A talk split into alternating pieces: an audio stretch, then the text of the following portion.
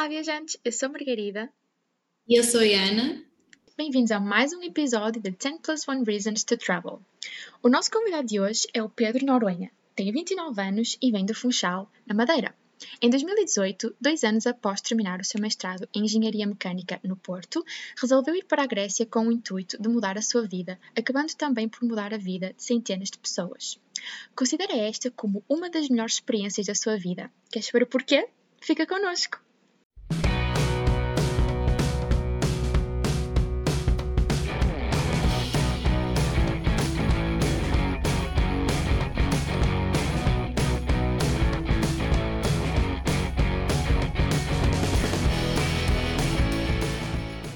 Olá Pedro, bem-vindo. Sabemos que em 2018 foste em voluntariado para a Grécia. Conta-nos como é que surgiu esta ideia. Ok, então, no em início de 2018, eu e o meu irmão tínhamos uns meses para, para ir viajar os dois e ouvimos falar de uma organização uh, onde já tinha estado um amigo nosso que operava na, na Grécia, trabalhava com refugiados entretanto entramos em contato com, com eles e, e falámos para podermos ir lá passar um, um mês. Um, quais eram os requisitos que, que, te pediram para antes de entrar na, na, organização? Ok, em termos de requisitos, só mesmo vontade de, de ajudar. Dependendo do que fôssemos lá fazer, e haviam pessoas a trabalhar na equipa médica, haviam pessoas que trabalhavam com esses médicos a, a fazer traduções, eu estava na parte de resgate e salvamento, portanto, nesse campo, só mesmo disponibilidade e vontade de, de ajudar. Ok. Em relação uh, à formação, uh, ainda agora acabaste de dizer que estavas na parte do resgate e salvamento, tiveste uhum. alguma formação antes de, antes de ir? Uh, antes de ir, tudo o que eles nos enviaram foi alguns dos manuais que eles tinham sobre como deveria ser o processo de resgate e salvamento quando chegavam os barcos com os migrantes, mas uma leitura, uma leitura ligeira. Antes de ir para lá não houve qualquer tipo de, de formação. Depois, quando chegamos lá, aí sim tínhamos um, um briefing completo e depois tínhamos todas as semanas uma data de, de exercícios de, de treino para quando acontecesse alguma coisa sabemos como reagir. Uh, tocaste agora uh, no, na posição em que tu tinhas na, na organização. Uh, como é que ela se organizava em termos de posições e, e, assim? Ok. Nós estávamos organizados da seguinte forma. Nós trabalhávamos num, num dos campos de refugiados onde operávamos uma clínica médica e nessa clínica trabalhavam médicos, enfermeiros e tradutores da nossa organização. Trabalhávamos também num outro campo de refugiados onde fazíamos atividades para as crianças que lá, que lá estavam, dávamos aulas, brincávamos com eles e depois tínhamos a parte onde estava inserido, que era a parte de resgate e de salvamento. E nessa parte as nossas principais tarefas eram fazer turnos durante a noite, onde ficávamos a olhar para o mar, uh, ficávamos a olhar para o, mar a ver quando é que vinham os barcos dos, dos migrantes e sempre, ou quando chegava algum barco, estávamos prontos para, para lhes dar suporte. Onde e com quem ficaste? Uh, nós estávamos, a, a, equipa toda, acho que quando eu estava lá, éramos cerca de 20 e poucas pessoas, estávamos divididos em duas casas, ficávamos no lado do lado oeste da, da ilha, ou seja, do lado que fazia fronteira, ou ficava, fazia fronteira com, com a Turquia, e estávamos divididos pelas duas casas. Sei que uma delas era maior, tinha cerca de 16 pessoas, a outra casa tinha cerca de 8 ou, ou 10. Okay. Um, Lembras-te como é que foi o teu primeiro dia? Como é que foi a tua primeira impressão, uh, o impacto? Hum, claro que sim. Então, eu, eu saí do Porto, eu apanhei o avião para, para Atenas. Quando cheguei a Atenas, tinha o voo de ligação para, para Lesbos e fui aí que comecei a receber mensagens de pessoas da organização que sabiam que eu, que eu ia chegar estavam a organizar, a organizar a chegada, foram pondo nos grupinhos todos do WhatsApp, seja, já fui falando com as pessoas que depois ia, ia conhecer.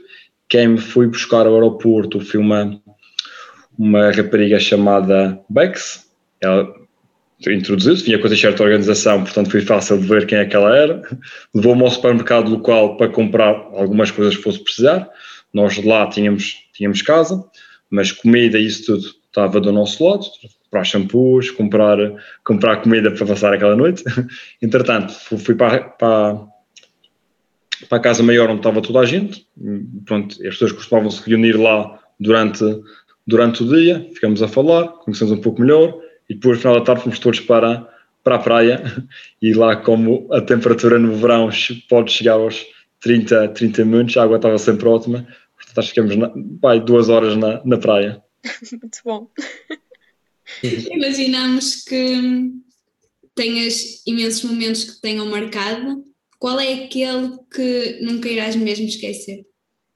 Ok. O momento que mais me marcou, um dos, aquele que sempre que me fazem essa pergunta que eu me lembro, não é, não é um momento 100%, 100 feliz, tem os dois, os dois lados.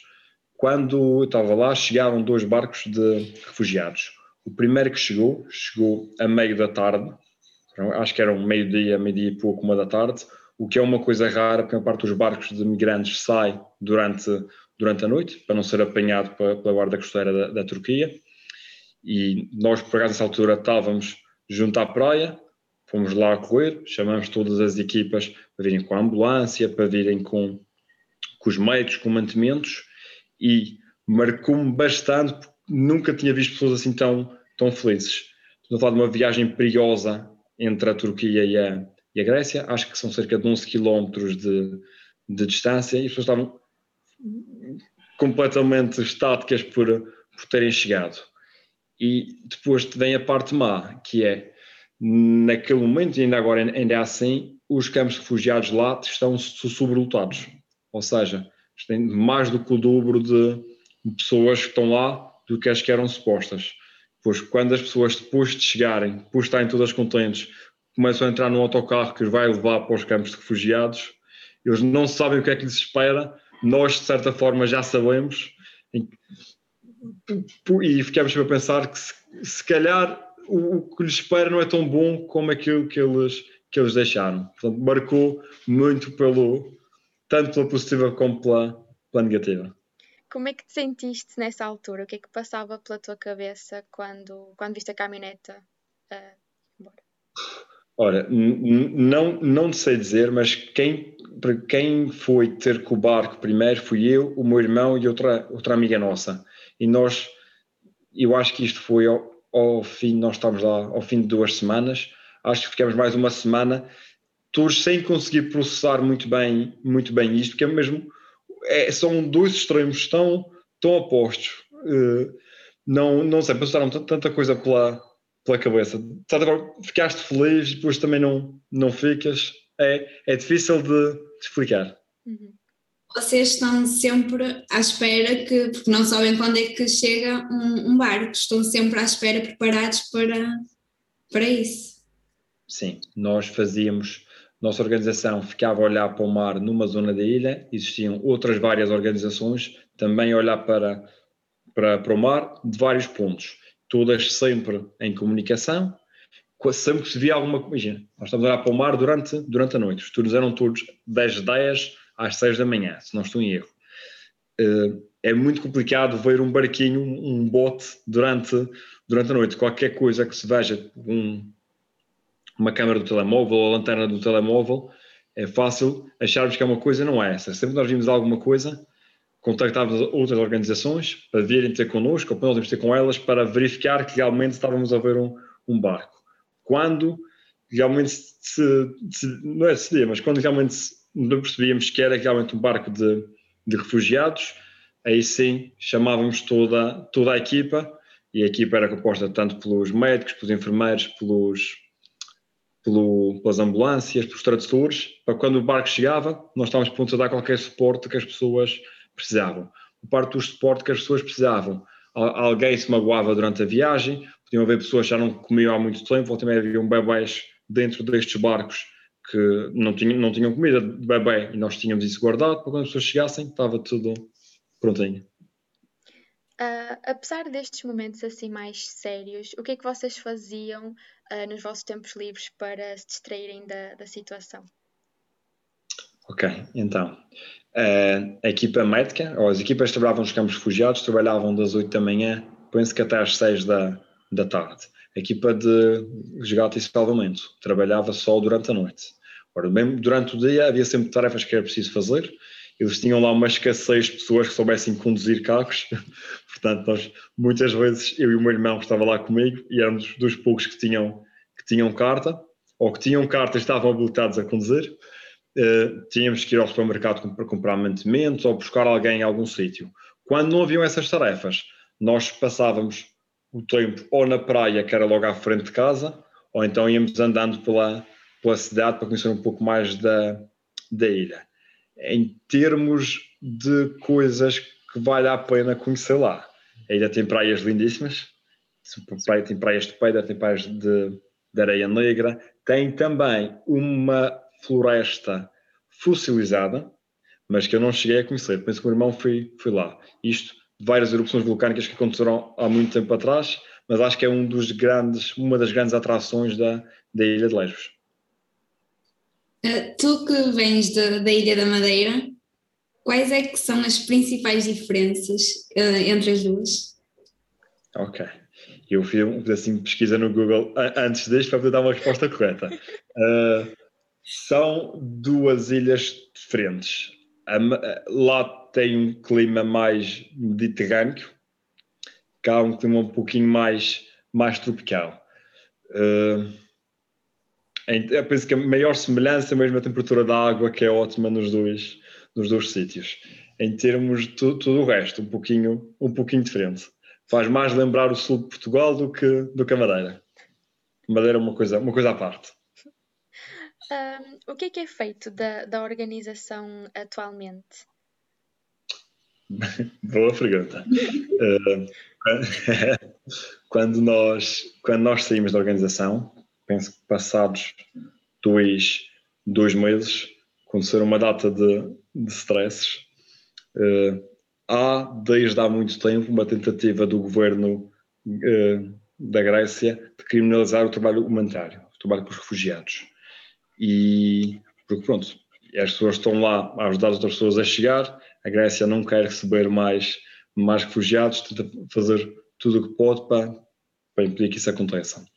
Eh, quando nós saímos lá, passado dois meses, uma das pessoas trabalhava connosco, uma, ou trabalhava connosco há mais tempo, ela também é uma refugiada que veio da Síria, foi presa, foram presas mais duas pessoas da, da organização e desde esse momento todo o foco da organização passou a ser para defendê-los e não e tudo o resto perdeu um pouco de, de, força. Portanto, a organização acabou por, por se desmoronar um pouquinho e, entretanto, acabou. Algumas das pessoas que trabalhavam connosco lá nesta organização acabaram por rodar para, para outras. Portanto, enquanto esta acabou, tudo o resto continua. Uh, como já falaste que tiveste com diferentes pessoas na, nas casas, o que é que aprendeste com o contacto com essas diferentes culturas?